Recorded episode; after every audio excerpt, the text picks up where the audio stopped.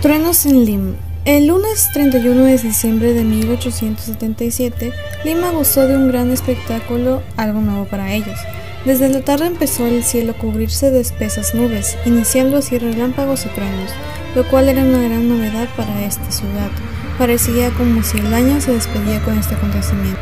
Se recopiló los datos de las tormentas que tenía Lima años atrás, y se han habido otros, logrando asustar a la población. El 19 de abril de 1803 hubo una tormenta con truenos a las 11 y media. En el año 13 de julio de 1552 a las 8 de la noche se oyó en Lima un trueno fuerte, dos relámpagos y lo mismo ocurrió en 1720 y 1747.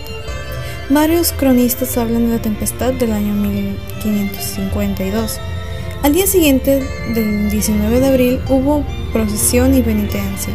En resumen, la del 31 de diciembre ha sido la quinta tempestad que ha caído en Lima en los últimos 342 años.